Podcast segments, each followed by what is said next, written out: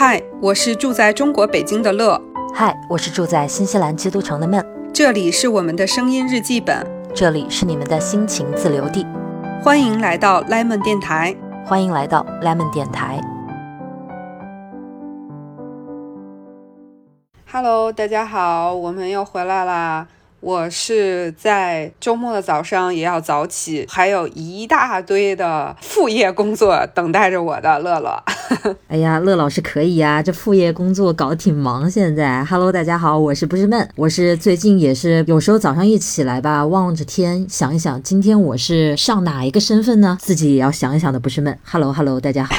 在这里面都听出了一点这种无奈又炫耀、忙碌又凡尔赛的这种感觉，怎么有炫耀？哎，我觉得没有吧。就比如说今天早上啊，我一醒来我就想，今天好像要做那个，就设计要交稿。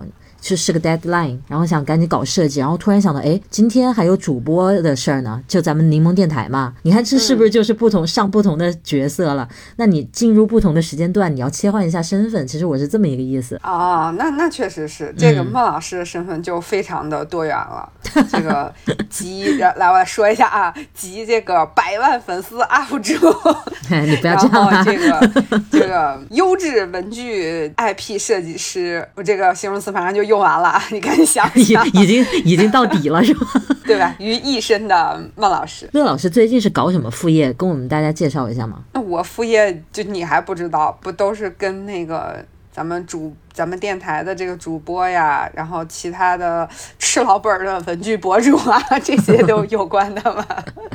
那也挺不错呀，因为你现在有正职，你平时要去上班嘛，所以你周末呢或者闲暇的时候还能挤出来干干别的跟爱好有关的事情。我觉得应该蛮多人还是很向往这种状态的。我觉得你这么一说啊，我突然间就是把我自己的这种情况跟现在的，哎，我也。变成了一个非常时髦的人。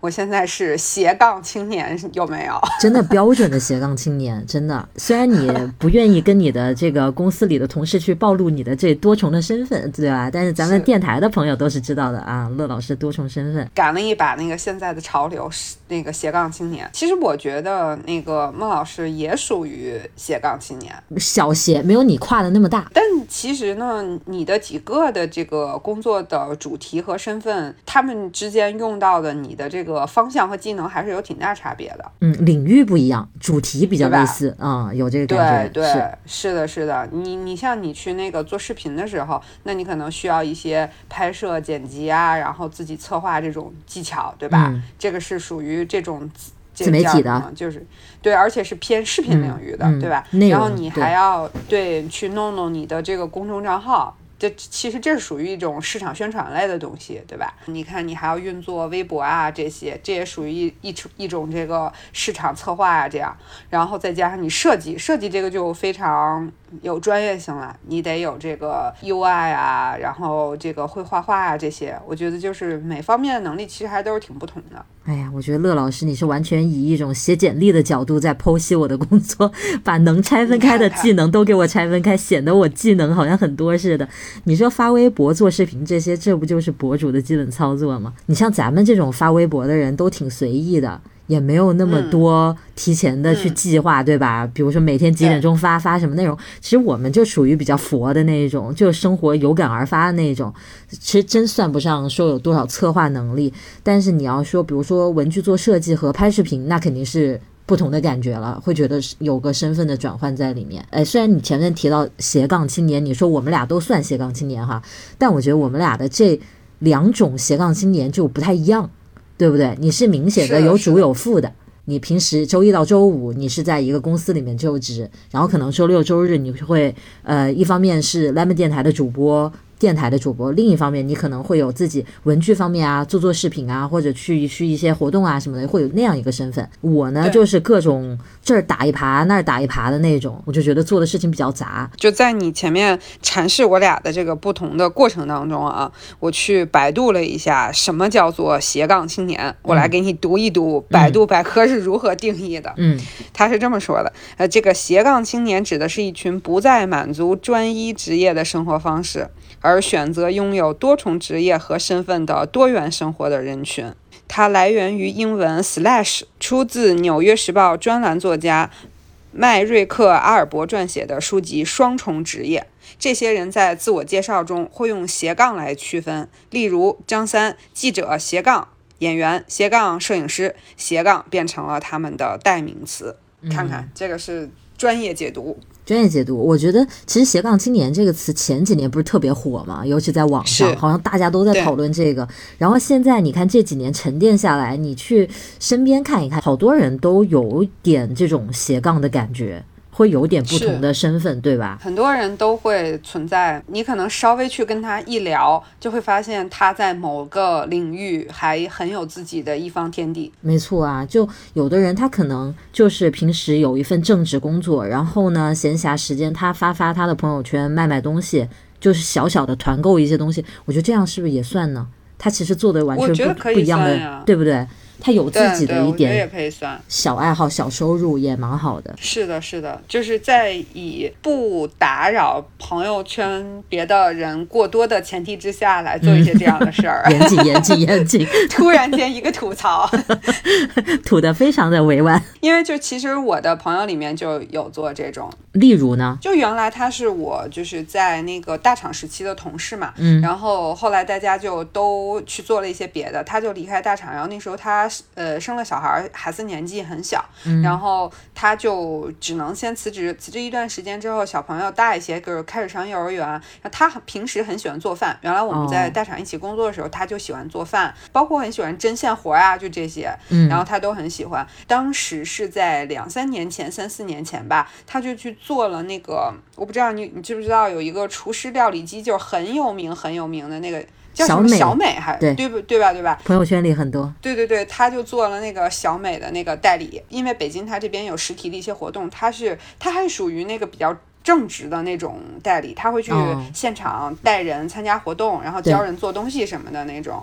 然后他还做这个，然后做这个的同时，他还有那个就是像你说的，做一些这种团购性质的一些东西。然后他还做一些自己的那个就针线手工的那种，他做一些什么收纳袋啊什么的，也会去一些集市什么的。嗯，听起来动手能力极强。对对对，他就是那种就不会说在你朋友圈里一直刷屏的那种。我就觉得度还。把握挺好的，那还挺好的。斜杠青年同志，对，是。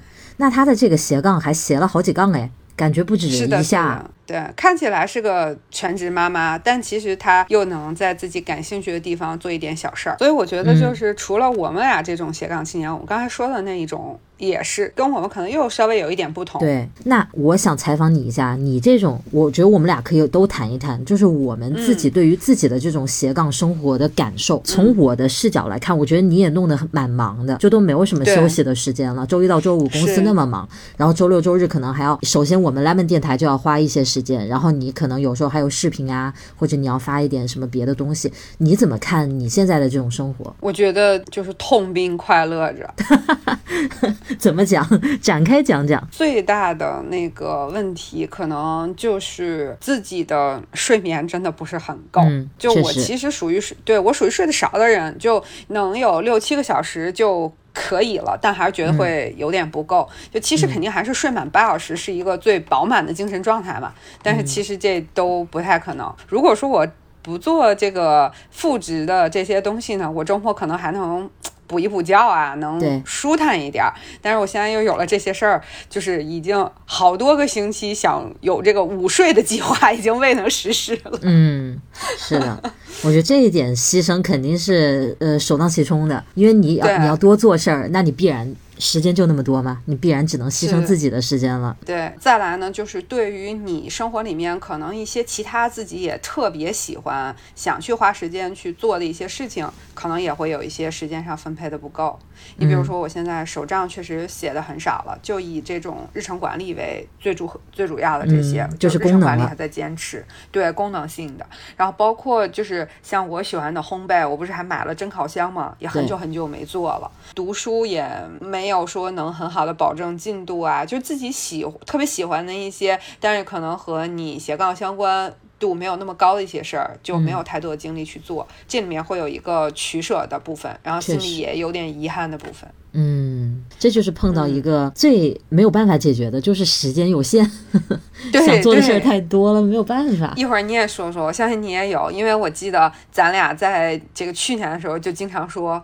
咱们都需要一个日程表，一天希望有四十八小时。对我当时就跟我记特别清楚，我当时跟你说，我说咱们想做的事情都写下来，然后给自己排课表，因为浪费不起时间，浪费一会儿你就发现，哎呀，这个做不了，那个做不了。当时我们俩特别头疼这个事儿，还讨论过。我记得你觉得收获的呢？这种斜杠生活。我觉得就是精彩吧，我觉得用精彩可能不为过吧，或者说就是在不同领域都有值得去分享、值得去讲，然后值得在心里回味的很多东西。嗯，就是生活的经历变多元了非常多，对吧？对，认识的人、看问题的角度、对不同问题的这个理解、对这个世界更立体的一些看法，我觉得这些都还是有很多影响的。嗯，没错。你我听到你在讲这趴的时候，我就想到，其实一个人他去选择要做一个斜杠青年，他可能有的人是为了他想要多一点收入。这个无可厚非，他多做一份工作嘛，有可能是他就会带来更多的收入。那有的人呢是冲着意义感，或者说像你这种不同的经历、不同的体验去充实自己的生活。我觉得这可能属于不同的目的或者不同的这个出发点，这两个东西吧，一个是生活的更充实，一个是可能收入的提升，有可能最终这两样都能得到，但是可能一开始去出发点是不一样的。是的，是的，因为我的正职工作也跟我以前所在的行业有特别大的差别。嗯。就是我现在是在这种传统加互联网的这种行业，以前是纯互联网行业嘛。就是我也又有看到一些很多不同的一些东西，然后所以我觉得最近这半年，就从我看 H 正职工作到现在。就是甭管是我的正职还是我的这些爱好相关来的博主这些事儿，就是都给了我极大程度的这种阅历上的丰富。我觉得这个就很棒，就是忙，但是忙的有意义。对，昨天吧还是前两天，不是跟你说了一下，我说我七月份的大概是个什么安排的情况，然后看了看日程表，确实还是挺紧张的。别人以为你。在政治工作请一个一请一天的假是去跟家里人度假了，其实是又去赶了别的工作，就好像看起来很很很辛苦的一件事儿。但是我每当想到就是我去赶的这个工作，我是。去到一个比如说文具的活动，能见到很多不同的文具，见到很多文具领域的朋友，然后看到很多新鲜的设计，然后也能在不同的城市和不同的朋友聊很多的话题。虽然可能要聊到很晚，然后一起去喝点小酒，吃个美食，我就觉得这样的生活还是非常值得的。是。而且有这样的机会也是难得的，而且它也不是说每个星期都会发生的，所以是当这样机会来临的时候，更不愿意错过了，宁可少睡点觉。是是，你就觉得正职工作再忙，我也要挤出这个时间是来来来做这些事儿。我觉得从另一个角度讲，也是因为你为什么选择要做这样的斜杠青年，因为这些事情是你的真的热情和爱好所在，比如说文具。对不对？这些东西，如果我我随便举例子啊，有可能这是一个关于呃做烘焙的一个什么展会。也邀请你去，但是你可能没有爱文具爱的那么多，你就会做一番考量了。说，哎呀，那要不我这个周末还是就在家待着，好好休息一下算了。就有时候你会去比较嘛。我觉得斜杠青年在很多时候要做这样一个选择，对，不然就是那么多杠你也画不过来嘛，对不对？真是画不过来。机会多了也怎么讲，在一方面来讲是很幸运、很幸福的事情，但是总是做那样的选择，有时候也会觉得，哎呀，有点痛苦，不知道该怎么选了。有时候。机会都很好。来来来，你看这个斜杠青年们老师，你说说你的想法。这个已经带到了一点，你就展开说说。我这种斜杠青年，其实大家就对我的工作比较了解嘛，因为我的都是在网上会发出来给大家看到的。那一方面是拍拍视频啊，文具这方面；一方面是设计文具，听起来很类似了。现在又多了一个写书，书但是写的也是跟这些东西有关系。所以我会觉得，就这半年来说，这个斜杠。的杠子有点重了。我以前会拍视频和做设计这两样加起来，我觉得就是也有紧张、有困难的时候，但是你不会觉得一直在这个状态里面，就是你跑两步跑两步呢，你就从这个状态里挣脱出来了。你事儿做完了，你不会永远都在同时进展这两个工作的。但是因为这个写书这种事情，它对于我而言还是更新的一个挑战，也更加长线。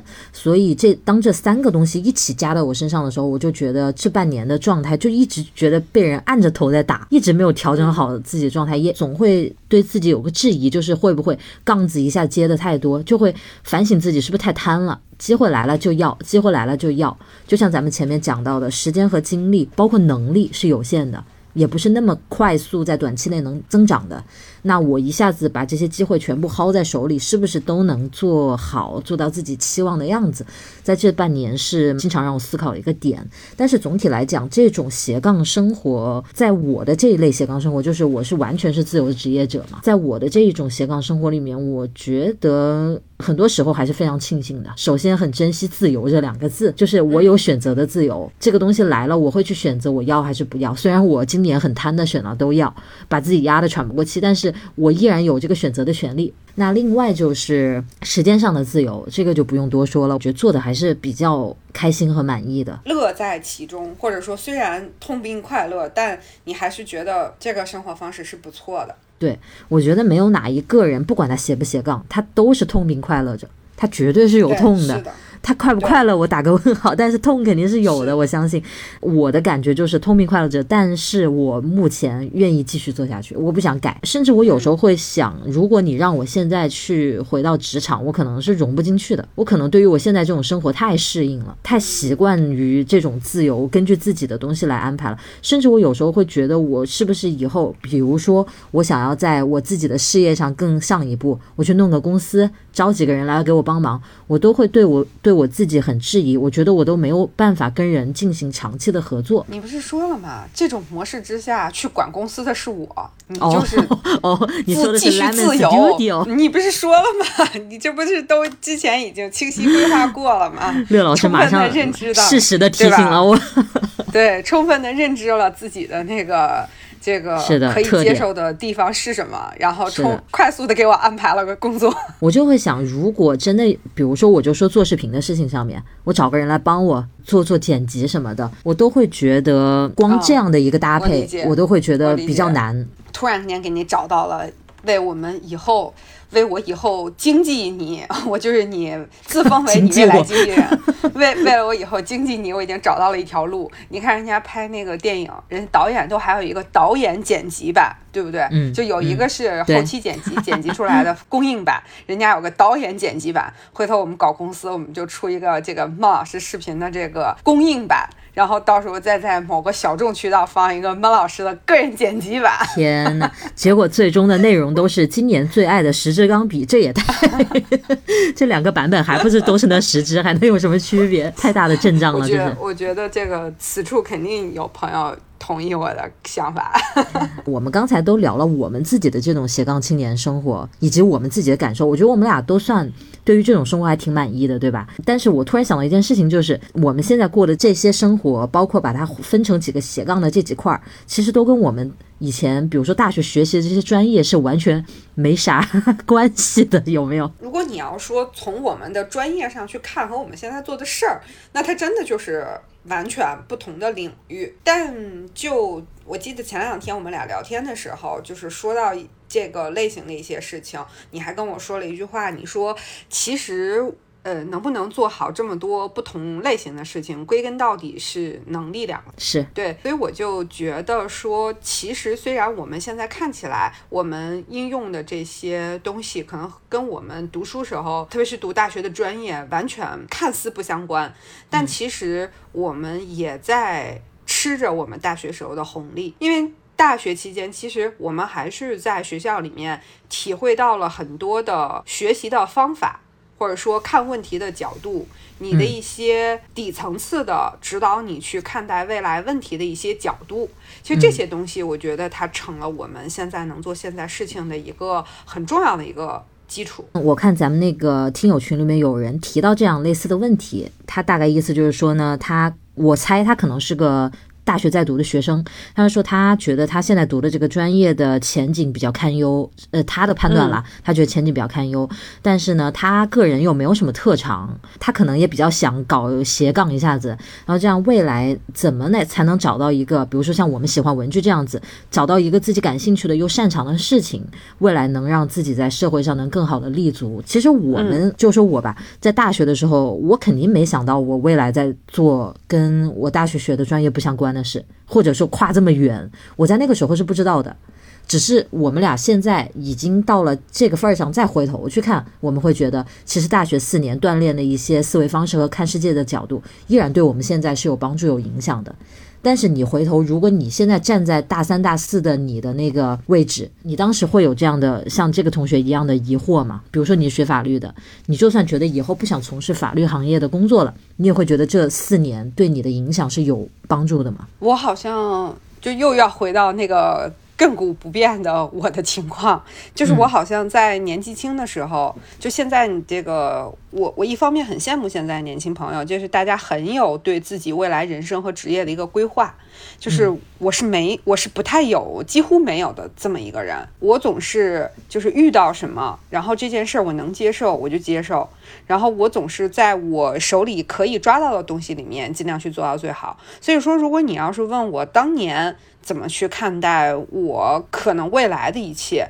我当时心里唯一的一个想法就是，那我就先找一份能给我带来收入的工作，然后我再把它做好。以后我会越来越好，这个就是我当时内心非常淳朴的一个念头。昨天我跟我一个同事，跟我年纪差不多，比我小个两三岁的样子，我们聊到这个事情，他说他也是这样的一个人，没太有所谓的职业规划和人生规划的这个部分。我其实也是，其实就在你刚才讲的时候，我就在想，或者说我们那个时候的人没有像现在的小朋友想。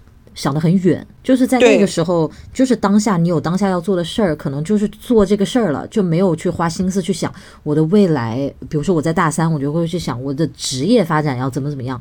当时好像真没这么想过。其实我们以前多次提到过，我们可能受制于当时的一些信息传递的途径，然后对受制于很多东西的一些。这种限制，我们并没有过多的去考虑过这件事儿，而且身体力行。我看到我周围的人，比如说我的父母，什么跟我很亲近的什么姑姑、姑父这些人，大家都是在说，我遇到什么我就去做着这份工作，我往前走着，平淡而又平实的生活。但是你刚才说的一句话，我印象很深。为什么？因为我觉得我也有很有共鸣。就是你就说你当时没有很多的一些想法和规划，但是你相信我未来能好，就是你对未来有一个非常积极向上的一个期望，甚至是信心在里面，就觉得反正我就一步一步踏实的走，我觉得未来能好。因为我觉得我的父母就是周围的人就是这样的。你越往前，其实越难以做规划，因为以前那个年代都没有那么多选择。没有选择何谈规划呀？是的，就是比如说像我的父母，我当时印象很深，因为他们年纪轻轻就结婚，就呃很很快就生小孩儿。我记得当时我已经读书了，是我小学的时候吧，应该。然后我的父母还在那边，就是晚上跟我一起学习。然后他们是考那个。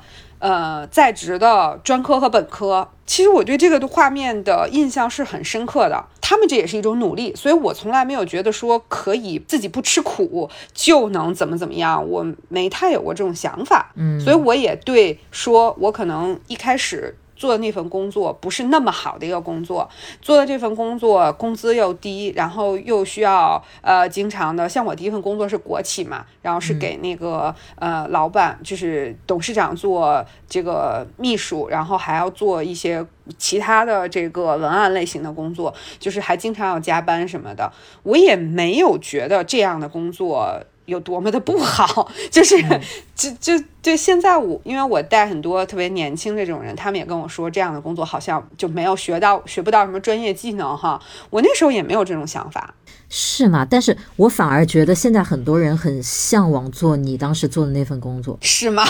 我真的觉得，我觉得这个可能看人的性格不同，看人看人。对对对，我周围就有很多人，他就渴望做一份坐办公室，然后又。不是那么需要费脑筋去想策划、去搞创意。你又是国企，就相当于非常安稳嘛。我觉得很多人向往这样的工作，哎。但是也有很多年轻人会认为说，这样的工作没有什么太多的专业性。呃，我可能不是。不不具备某一项专业能力，然后可能有人就会觉得它不是一个特别好的工作。现在也会有人这么看，就大家的这种对看法越来越多元。我觉得现在很多另一派年轻人就是觉得要找一个有有意思、有挑战的工作，所以像这种各种大厂就会是非常受欢迎的嘛。也会觉得是年轻人聚集在一起的，有想法的人在一起的，也会有这样的人。像我刚才提到的那个给我们提问的那个朋友，他就也提到，他说他一方面又觉得呢，年纪轻轻应该多多去尝试嘛，因为未来有无限的可能性。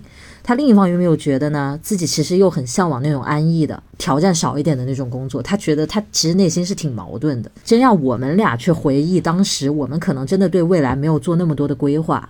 可能更多的就是花心思在做，当时可能明天有个考试，哎呀，我就搞考试，真的没有想到几年之后，对吧？我们当时可能真的是这个样子。但就像前面你提到，归根结底，不管你是做那个打引号的前景堪忧的行业，还是你去找到了你的兴趣爱好所在，你去做斜杠青年，我觉得终归是能力，就是真的有那样的人，他能力好，他做什么都做得好。我觉得是有这样的人的。嗯，是的，是的，不是说我跟孟老师我俩说我们多么的出色，并不是，而是我觉得。说，如果你真的想去做一个比较好的斜杠青年，你又在这里面找到乐趣的话，那还真需要你在早年的时候做一些好的这个基础的打下。比如说像我个人啊，我不知道孟老师一会儿能给大家点什么建议，我就很推荐年轻的朋友，比如说刚毕业的朋友，能去大的项目，能去大的公司就去，因为他提供给你的平台和视角是不一样的，能去在。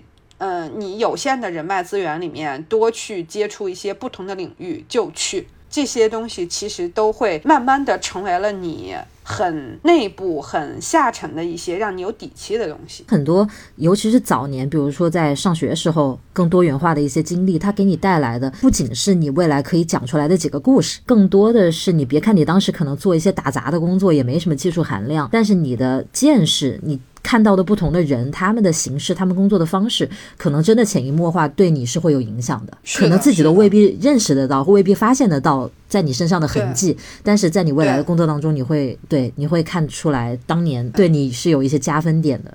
我也很同意这一点。在大学的时候，有几几类不同的人，有的人就是专业课学巨好，然后是那种比较擅长考试或者这种就是考分比较高的这一类同学。还有一类，他更多的是重在社会实践。就我自己的体验来讲，我觉得还是实践给我的帮助更大一些。尤其是你看，咱俩都提到咱们现在做的事情又跟当初的专业不一样，所以其实真正当时的专业技能、专业知识，对于现在我们可能并没有那么大的帮助。但是当时你在这些学习、你在去做实习实践的过程当中锻炼的能力，是切切实实的，一直延续到现在的。对。这个我很同意，然后我想补充的一点就是，如果说还是一个大学生的话，你既然选择了这个专业，还是要去在你的，我觉得这个话是不是有点那个太过劝人啊？反正我个人的体验就是，还是把自己的专业的课去投入精力去。在这个课程里面，你可以不花，比如说像我，我没有花太多的课外的特别特别多的时间去在我的专业上，但是每一堂课我都会去认真的参与，呃，老师讲的这个过程、讨论的过程和作业的过程，这个我都是认真参与的。所以，比如说你像以我的经历来说，我是学我本科是读法律的嘛，然后法律当时其实有一门很。嗯，不是特别重要，但它是属于这个必修的选修课。我们有那种必修选修课，也是很奇葩哈。然后这是个什么鬼？对我也不知道，就是就是必修选修课，它叫逻辑学，是法律必须学的一门。我我特别好笑的是，那个课因为它是隔周五的下午上，然后好很多同学就那个为了早回家就那个翘课了嘛。然后我其实也偶尔翘过，但是我对这个事儿很感兴趣，因为它逻辑里面不是做很多的判断嘛，就是。是有一些逻辑学的一些方法，让你去做一些题目，我对这个就很感兴趣。所以呢，我就是敲的次数不是太多。然后虽然我在这种情况之下，然后也有一些课没听，然后我就去找那个必修的那个同学借了他们那些资料作业，在考试之前去研研究，然后考试还得了很好的成绩。后来就导致我在下学期我就把我没听的那个课跟着人家别的班又去听了一次，然后 就真香，你知道吧？然后我我就。然后再看到我现在的这些工作，因为我是做互联网运营的嘛，就是这些工作里面其实有大量的很多复杂的流程，有很多的机制标准要做大量的梳理。然后这在我十多年的工作的生涯里面，会发现当年逻辑学给我打下的一套逻辑思维的基础有很大很大的帮助。嗯，确实，你看乐老师都总结出来，当年这个能力是留下了。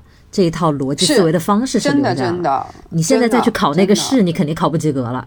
但是他留给你的能力已经内化了，所以，我我我之前听到一句话，就是说教育是什么？就是你上了学之后，该忘的都忘掉了之后，剩下的那些东西，那就是能力，就是思维方式，就是逻辑。有很多人其实他会觉得，他说上学有什么用呢？把成绩学的那么好有什么用？我可能自己本来未来就有出路，跟我现在学的东西根本就不相关。但是我对这个看法其实就不不是太赞同。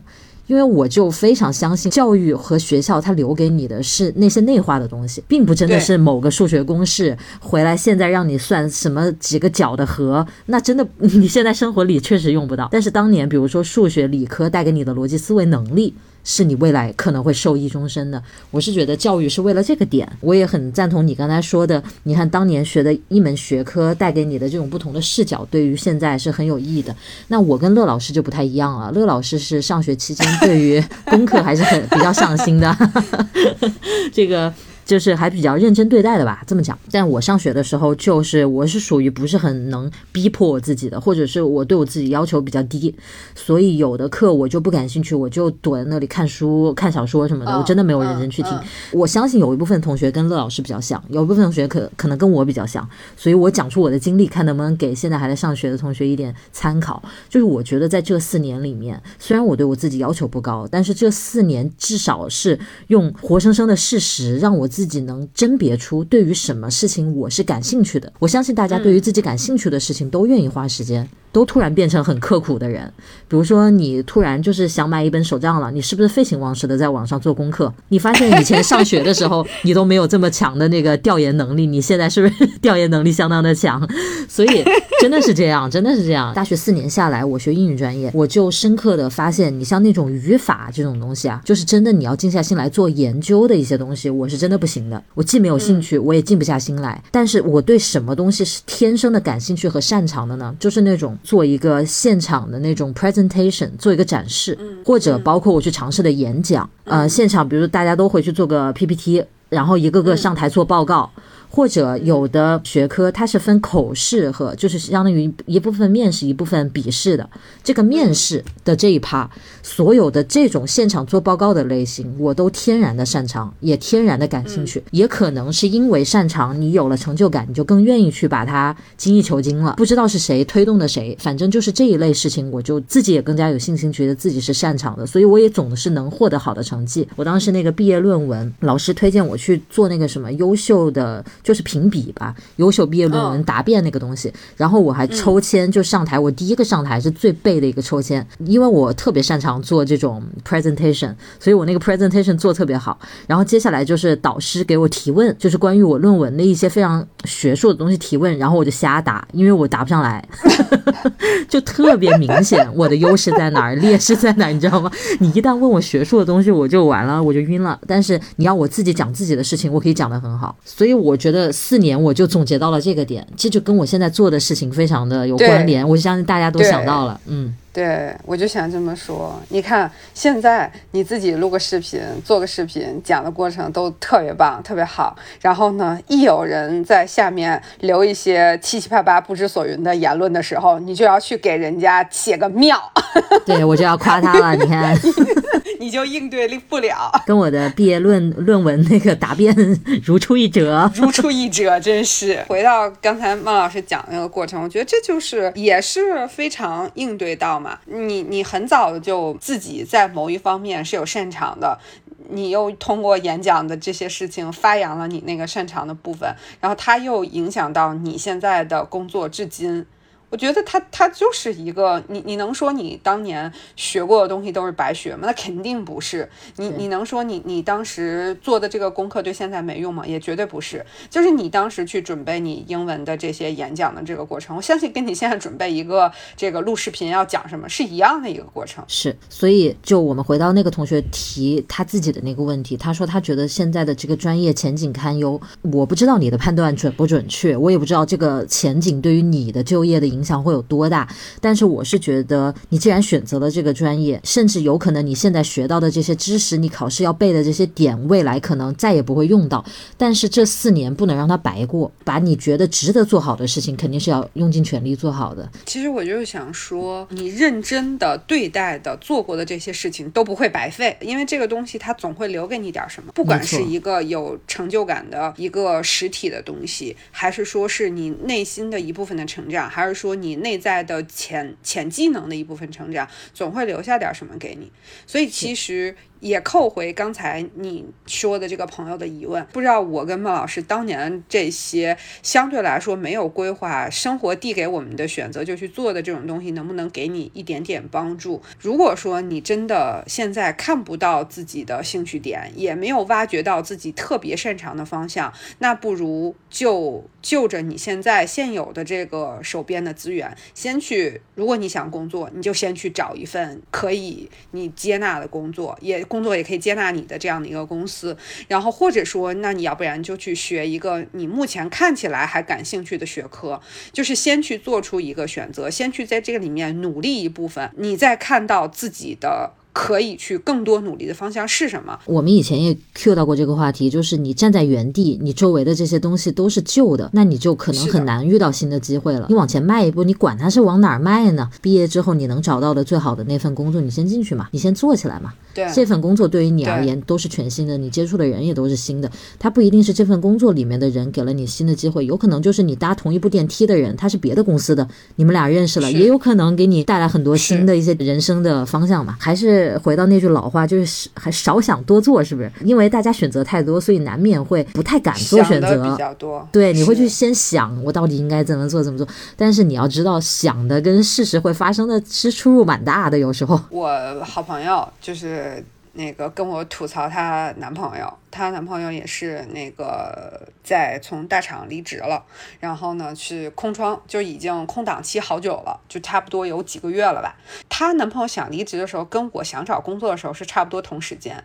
然后呢，我已经入职了，她男朋友还没有找下一个工作。我那个闺蜜就恨铁不成钢，她说：“你看看你说找工作就找了工作，你看看他，然后到现在也觉得嗯不着急，我总能找到一个好工作。”所以，我那个。朋友，因为他是做了很多年的人力资源的工作，他其实一直就在说一个点，就是你想好去做什么，还是要赶快做。当有一些东西到你面前的时候，你接住它，你去好好的去对待它。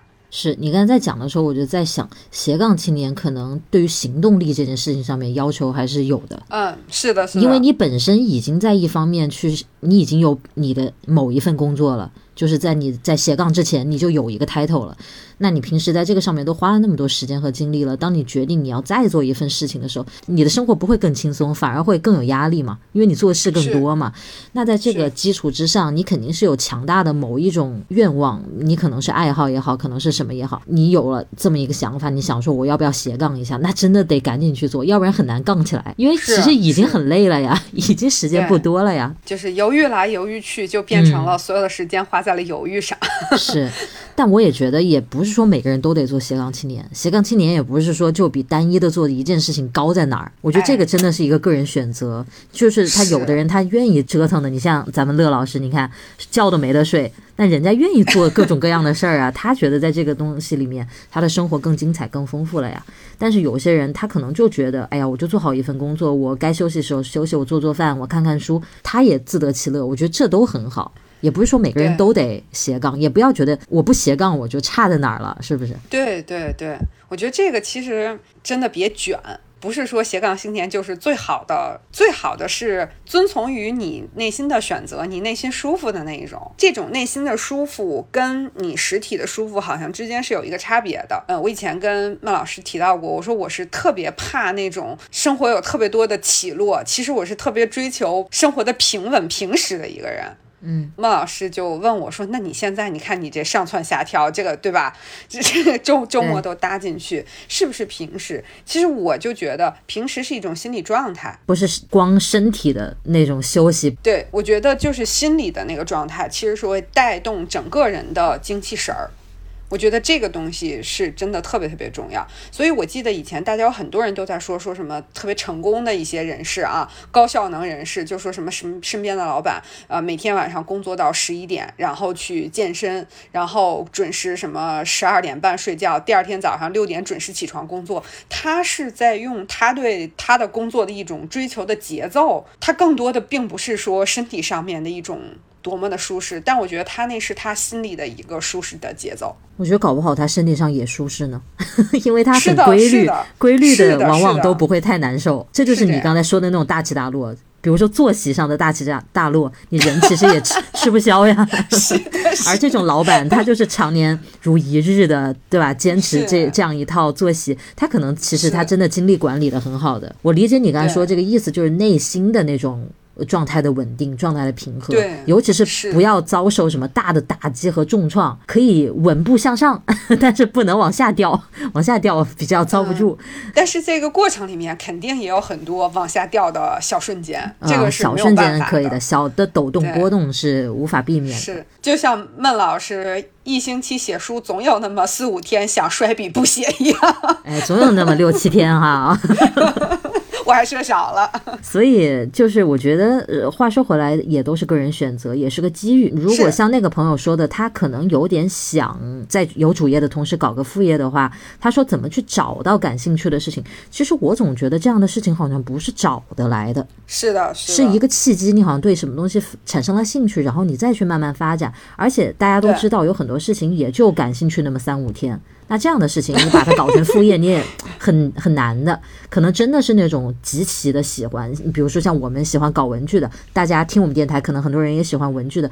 那有这种长久的热情，你可以尝试在这方面，是不是自己能发展出一个什么小副业？这种东西它并不是一个说你要专门去寻找的过程。嗯，我我而且我觉得也找不着呀，很难。对，还是你有兴趣的东西，你都去了解。你把你自己的日子过得风生水起的时候，你肯定会在这里面有那么一两个领域是你特别感兴趣、特别愿意发掘的、特别愿意研究的。不管是想斜杠，或者说不斜杠，终归你追求的是一份充实的、有意义的、你自己满足的生活。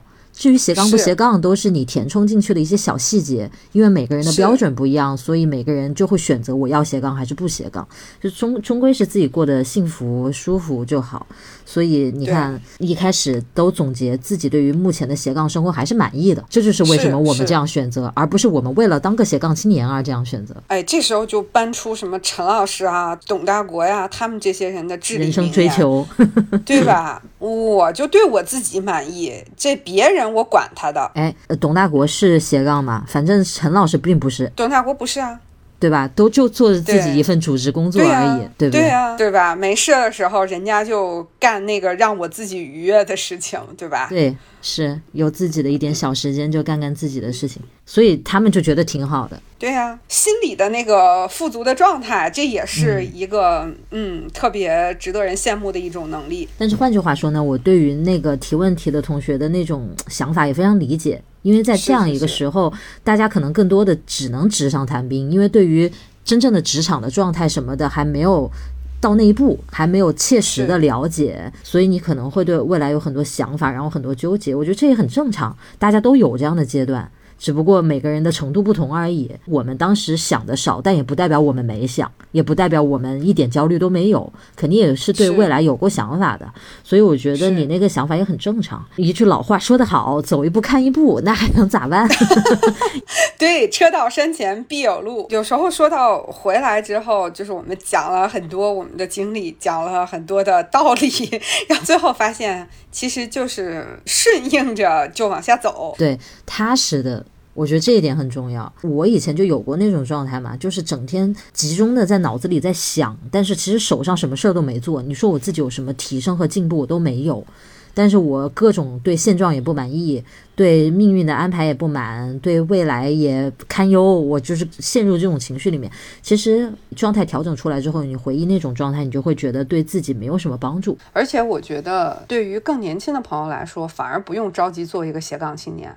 就是可以在年轻的时候用几年的时间去专注做某一类的事情，再用几年时间再去专注到某一个方向，然后等到真的到了一点点年纪之后，你每一个阶段专注起来的东西都会留下给你东西，那个时候自然你就可以杠起来了，杠起来了，能力的加成叠加到一定的程度的时候，是不是？杠起来了？是是。而且真的啊，我觉得你说非常有道理。就一个新人进入职场，你可能也非常的忙碌，因为你要学习的东西还是很多，学习和适应、结交新的朋友什么的，可能你也没有那么多时间去单独的开发一个副业出来。可能在早期真的比较难，到后面你各种熟悉了呀，轻车熟路了，你本职工作做得很游刃有余的时候，可能这个时候吧更适合一些。对。对，或者是说，就我觉得这点我特别认同。就你比如说，我像现在，我可以有一些时间，我甚至可以去请假出来做，就是用就请一天年假去做我的这个博主相关的工作。呃，这也跟我现在这个工作在里面，我是专业度比较高，所以专业度有了之后，我就有一定的话语权。